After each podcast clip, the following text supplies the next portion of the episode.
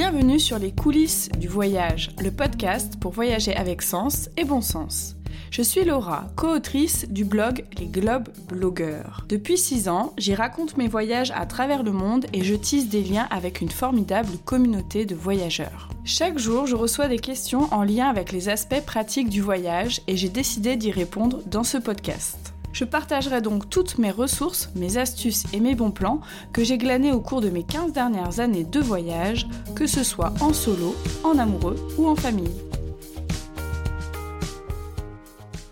Bonjour à tous, j'espère que vous allez bien. Je suis ravie de vous retrouver pour ce nouvel épisode des coulisses du voyage. Après la mer et la montagne venait forcément le tour de la campagne. Donc dans cet épisode, j'ai décidé de vous parler des manières atypiques, insolites ou classiques de voyager à la campagne. Il faut savoir que la campagne représente 80% du territoire français. Et pourtant, ce n'est pas le territoire le plus visité ou le plus plébiscité pendant l'été. Il y a pas mal de préjugés qui circulent autour des vacances à la campagne. On associe forcément uniquement à la ferme ou au fait de ne rien faire. Pourtant, il y a de multiples initiatives qui se développent en milieu rural pour vivre des vacances très sympas, je peux vous l'assurer. Il aurait été impossible de vous dresser une liste exhaustive de tout ce que vous pouvez trouver à la campagne en France pendant vos vacances, mais je vous ai fait une petite sélection de ce que je connais et de ce qui me semble intéressant. J'en profite pour vous dire que cet épisode marquera la fin d'une série spéciale en 5 parties sur le voyage en France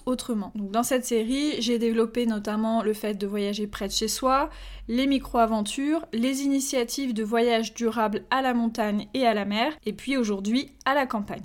Mais vous verrez que les prochains épisodes vous seront également utiles lors de vos voyages et de vos vacances en France ou ailleurs. Même si je suis une citadine dans l'âme, j'ai toujours vécu en ville, je ressens très vite le besoin de m'évader et de prendre la clé des champs. J'ai toujours beaucoup aimé la campagne et ça me tenait vraiment à cœur de clôturer cette série sur le voyage en France par les territoires ruraux.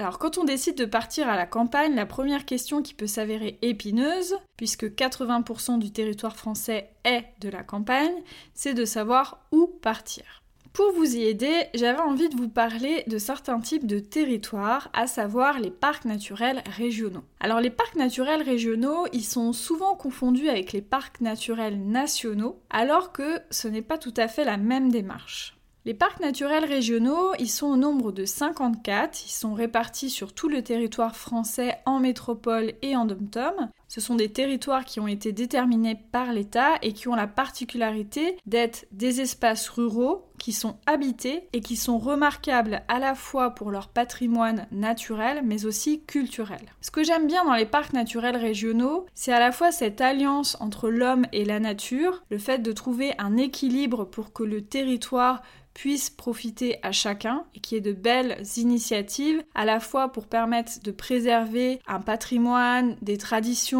une identité culturelle forte, mais qui ne se fasse pas au détriment de la nature. Ce qui est intéressant aussi dans les parcs naturels régionaux, c'est que c'est pas simplement un label avec une délimitation géographique, mais c'est aussi un projet de territoire. Il y a de nombreux acteurs qui sont impliqués dans une démarche de parc naturel régional et tous ces acteurs-là gravitent, discutent, se concertent pour mettre en place un projet de développement durable à la fois touristique et économique. J'avais envie de vous parler des parcs naturels régionaux parce qu'en fait, je me suis rendu compte euh, récemment que instinctivement, j'étais attirée par ces territoires-là. Sur la cinquantaine qui existent, j'ai dû déjà en visiter une dizaine. Donc je pense que c'est pas dû au hasard, ce sont vraiment des territoires qui sont très étonnants, très passionnants. Donc j'ai pu notamment découvrir la Camargue, le Perche, les Pyrénées ariégeoises et plein d'autres parcs en France. Donc si vous avez vraiment envie de faire des belles découvertes à la campagne, de trouver des beaux villages, une belle campagne, par exemple avec du bocage, avec une nature qui est préservée, avec des traditions qui sont fortes, je vous invite vraiment à aller regarder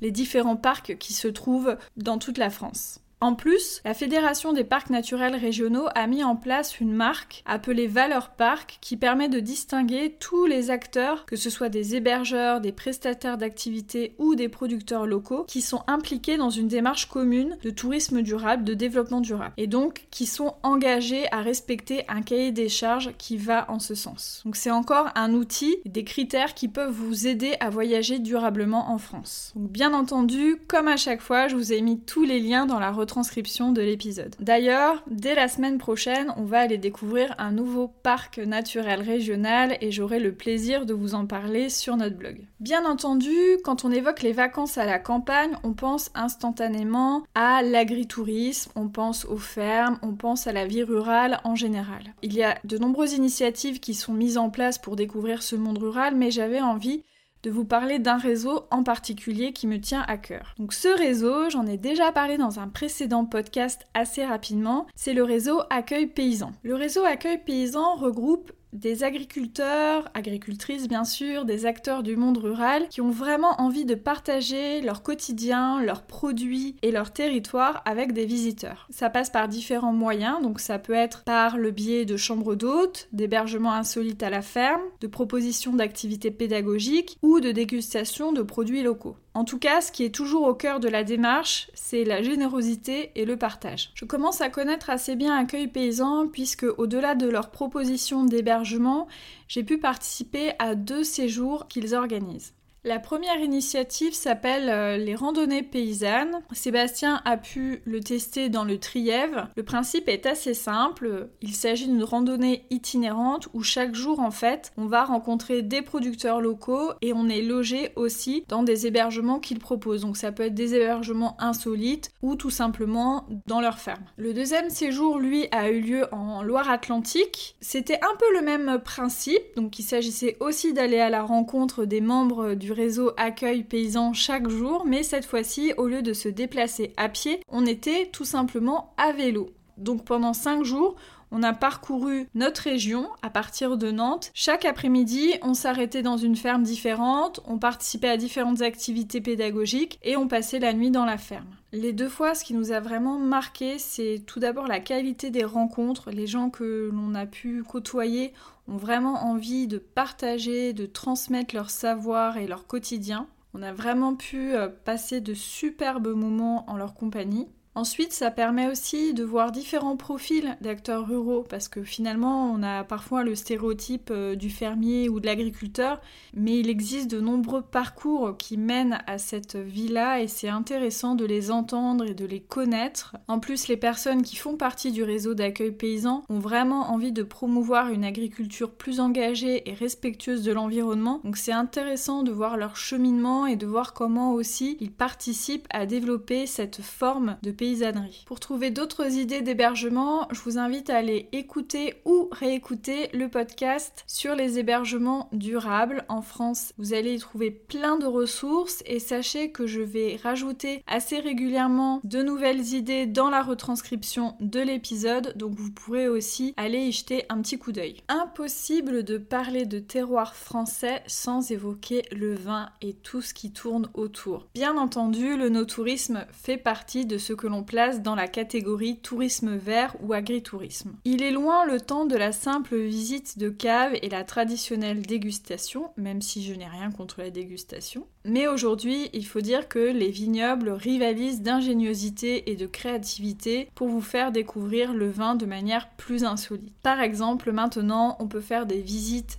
de vignobles en gyropode, mais aussi au volant d'une coccinelle ou d'un solex pour ceux qui ont envie d'une touche un petit peu plus rétro. Bien entendu, la dégustation est toujours la petite récompense à l'arrivée, on ne va pas s'en plaindre. En Val-de-Loire, il y a aussi une initiative que je trouve euh, assez sympa, ce sont les vignes vins rando. Donc euh, je pense que l'intitulé est suffisamment clair, il suffit de randonner dans les vignes, de découvrir les différents vignobles et de faire des dégustations avec modération, bien entendu. D'ailleurs, ma belle région des Pays de la Loire ne manque pas d'idées originales pour promouvoir le no-tourisme. Certains domaines viticoles proposent notamment des murder parties, donc c'est comme une sorte de cluedo à grandeur nature, si vous voulez. Il y a bien entendu des hébergements insolites dans des tonneaux et plein d'autres choses encore.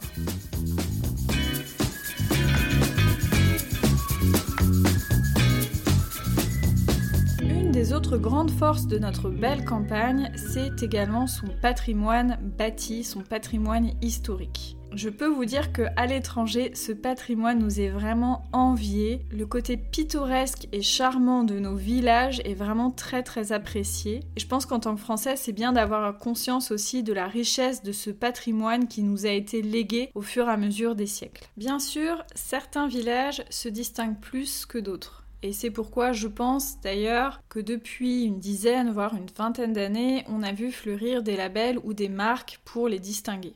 Alors, je ne vais pas vous faire un comparatif des différents labels parce que ce serait vraiment très complexe. On n'a pas forcément une visibilité sur tous les critères qui sont euh, pris en compte dans la labellisation de ces villages. Mais j'ai retenu trois labels ou trois marques qui sont les plus beaux villages de France, les petites cités de caractère et les détours de France. Alors, les plus beaux villages de France, vous avez dû en entendre parler, je pense que c'est le label sûrement euh, le plus reconnu, le plus connu. À l'heure actuelle, il y a environ 159 villages qui sont concernés par ce label. Bien entendu, pour obtenir ce précieux sésame de plus beaux villages de France, il faut répondre à un certain nombre de critères. Je ne vais pas vous les détailler, je peux déjà vous dire qu'il faut une population de moins de 2000 habitants, il faut bien sûr avoir une architecture globale bien conservé et aussi avoir au moins deux sites classés. L'ambition de ce label est de trouver un juste équilibre entre préservation et fréquentation touristique. L'enjeu est de permettre à ces villages de rester vivants sans se transformer ni en lieu figé ni en Disneyland sans âme.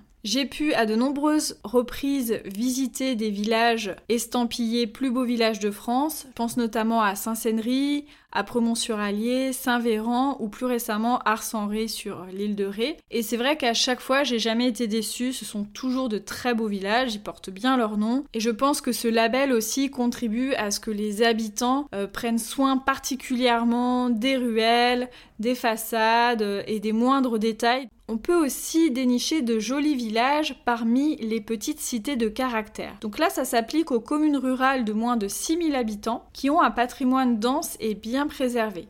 Cette marque est un moyen pour fédérer des acteurs locaux autour de la préservation du patrimoine et de sa valorisation comme un outil de développement. Là encore, que ce soit à Piriac-sur-Mer en Loire-Atlantique, à Saulges en Mayenne, à Parcé-sur-Sarthe ou à Bélem, j'ai de nombreuses fois pu constater de la beauté de ces villages et de leur intérêt. Donc vraiment, je vous invite à aller jeter un coup d'œil autour de chez vous ou plus loin pour voir s'il y a des petites cités de caractère. D'ailleurs, j'en profite pour parler de Saint-Fargeau dans Lyon, c'est là où se trouve ma maison familiale que mes parents ont depuis euh, de nombreuses années et où ils vivent à l'heure actuelle. C'est un petit village qui est vraiment magnifique. Il y a un très beau château Renaissance. Il y a aussi un très beau spectacle historique qui réunit plus de 500 figurants tout l'été. Bon, malheureusement, en 2020, avec le Covid, il ne pourra pas avoir lieu. C'est vraiment un village que je vous invite à aller euh, visiter. C'est pas très loin de Paris, à seulement deux heures.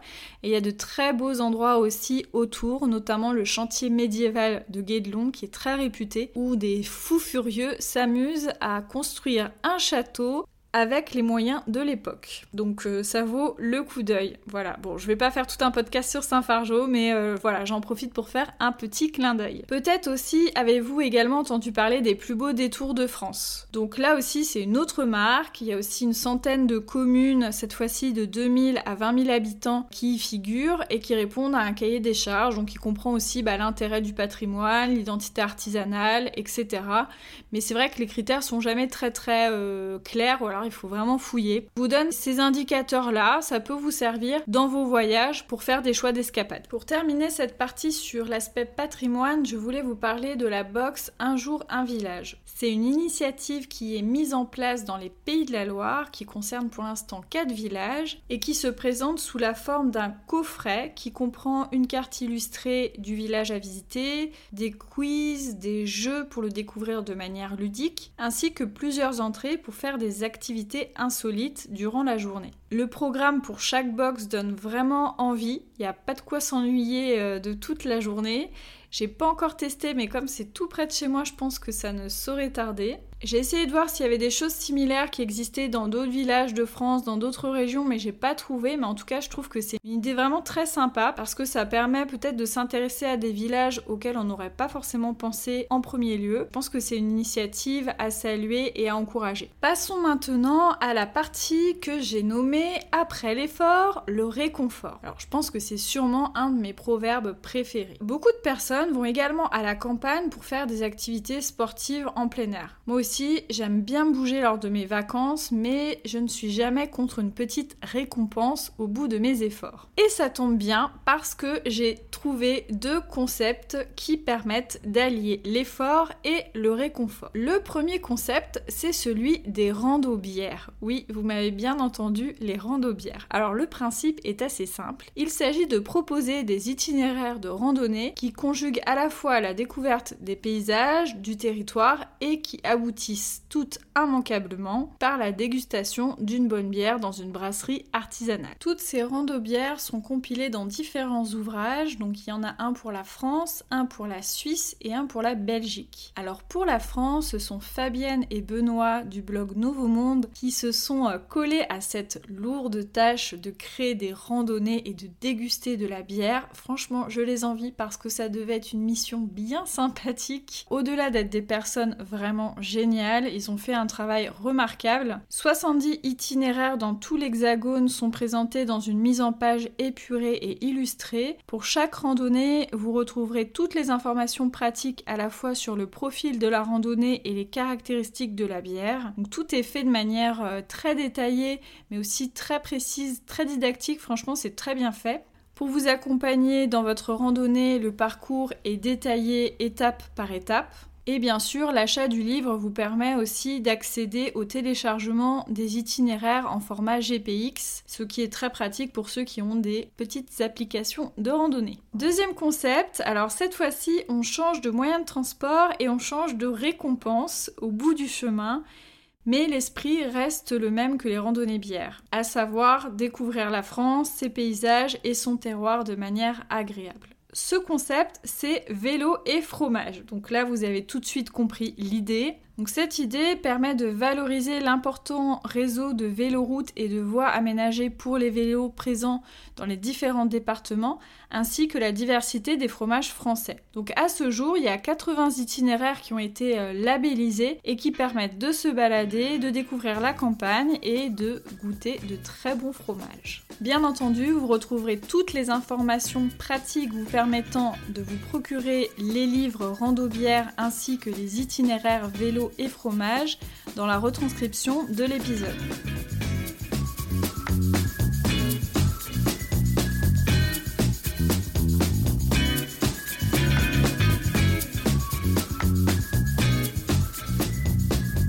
Alors pour l'instant, on était resté sur la terre ferme, mais si je vous disais qu'on peut parcourir la campagne en naviguant oui, le littoral n'a pas le monopole de la navigation. Voguer sur les fleuves et les rivières est une belle manière également de parcourir la campagne différemment. Et est-ce que vous saviez que la France possédait le plus grand réseau navigable d'Europe? Je pense qu'il serait vraiment dommage de s'en priver. D'ailleurs, j'ai eu l'occasion de tester le tourisme fluvial dans la Sarthe pendant plusieurs jours dans un bateau habitable. J'ai vraiment apprécié le rythme, le fait de prendre son temps que permet la navigation en eau douce. À ce mode de déplacement, on apprécie vraiment les paysages différemment, on porte notre regard sur des lieux que nous n'aurions peut-être jamais explorés autrement, et on peut aussi tout simplement prendre le temps d'être en famille ou entre amis puisque les bateaux qui se louent sans permis ont des cabines, donc on peut partir euh, à plusieurs, ça dépend des, bateaux. Et c'est vraiment une expérience que je recommande de tester au moins une fois. Euh, j'en garde de très très bons souvenirs. Pour terminer en beauté ce podcast, je vais tout simplement vous parler du milieu que je préfère à la campagne, qui est celui des forêts. Les forêts font partie des milieux qui me fascinent et me ressourcent le plus. D'ailleurs, ma première envie de balade au moment du déconfinement a été celle d'aller en forêt. À tel point que j'ai craqué assez rapidement sur un magnifique ouvrage qui s'intitule En forêt 500 idées d'escapade nature en France de Natacha Penaud. Dans ce très gros livre, on retrouve plus de 60 forêts qui sont décrites, donc on comprend mieux leurs spécificités, il y a des très belles photos également. Pour chacune d'entre elles, il y a plusieurs activités recensées que l'on peut réaliser. Donc c'est un ouvrage qui est vraiment très agréable à parcourir, à lire, qui fait voyager, qui donne vraiment envie d'aller faire des week-ends euh, en forêt. On retrouve aussi beaucoup de propositions insolites à vivre en forêt. Donc ça peut être bien sûr des hébergements, des cabanes euh, dans les arbres par exemple, mais aussi des balades comptées dans la forêt de Brocéliande. Il y a aussi de nombreux sentiers d'art contemporain, c'est-à-dire qu'il y a différentes forêts qui servent en fait euh, d'écrins pour mettre en valeur des œuvres d'art. Il y a notamment l'initiative de Vent des forêts dans la Meuse qui est très intéressante à regarder de plus près. On retrouve aussi le géocaching, vous savez que j'adore faire du géocaching, je suis pire que les gosses euh, quand il s'agit euh,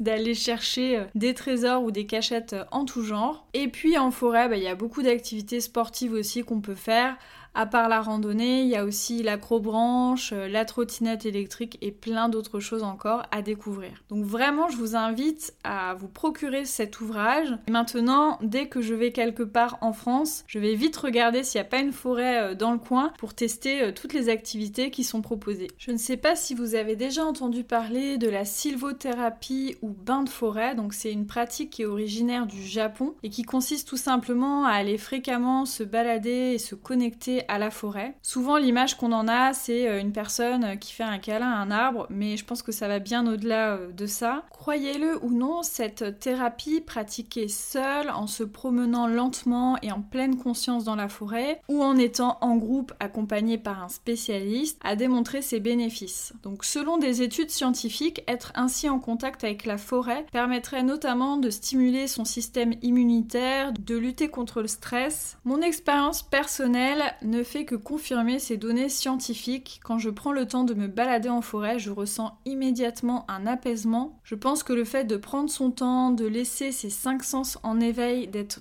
pleinement là, de vivre l'instant présent, donc de ralentir, ça permet réellement de se déconnecter, de revenir à l'essentiel et d'oublier tous ces problèmes. Avec ce besoin de nature grandissant chez de nombreux citadins, on voit fleurir de nombreuses propositions de séjours de sylvothérapie. Il y a certains séjours par exemple qui conjuguent sylvothérapie, méditation ou yoga. La seule chose que je pourrais vous conseiller par rapport à ces séjours, c'est de bien vous renseigner, d'avoir des recommandations, pourquoi pas d'amis, de voir un peu le retour des gens qui y ont participé parce que voilà, c'est des choses qui se développent et donc euh, bah, il un peu y avoir à boire et à manger. Avant de vous quitter, je vous rappelle aussi un excellent livre dont j'avais parlé dans le podcast sur le voyage près de chez soi, à savoir La diagonale du vide de Mathieu Mouillet. Je pense que c'est vraiment un livre de référence quand on s'intéresse à la campagne en France. Mathieu a parcouru pendant de longs mois à pied cette diagonale du vide qui relie tous les départements les moins peuplés de France. Il est allé à la rencontre de ses habitants, d'initiatives alternatives, donc il y a vraiment beaucoup de pépites à dénicher dans ce livre et je trouve également que c'est une belle démarche de tourisme durable qui montre à quel point notre pays peut être dépaysant. Je vous remercie énormément pour votre écoute. J'espère que tous les utilisateurs qui m'auront écouté sur Apple Podcast ou iTunes iront tout de suite là maintenant me laisser un commentaire. Ne remettez pas à plus tard. Allez, mettez-moi vos commentaires, vos idées de sujets, tout ce que vous voulez en commentaire sur Apple Podcast et iTunes. En attendant de vous retrouver, je vous souhaite encore et toujours de très très belles escapades ensoleillées. À bientôt!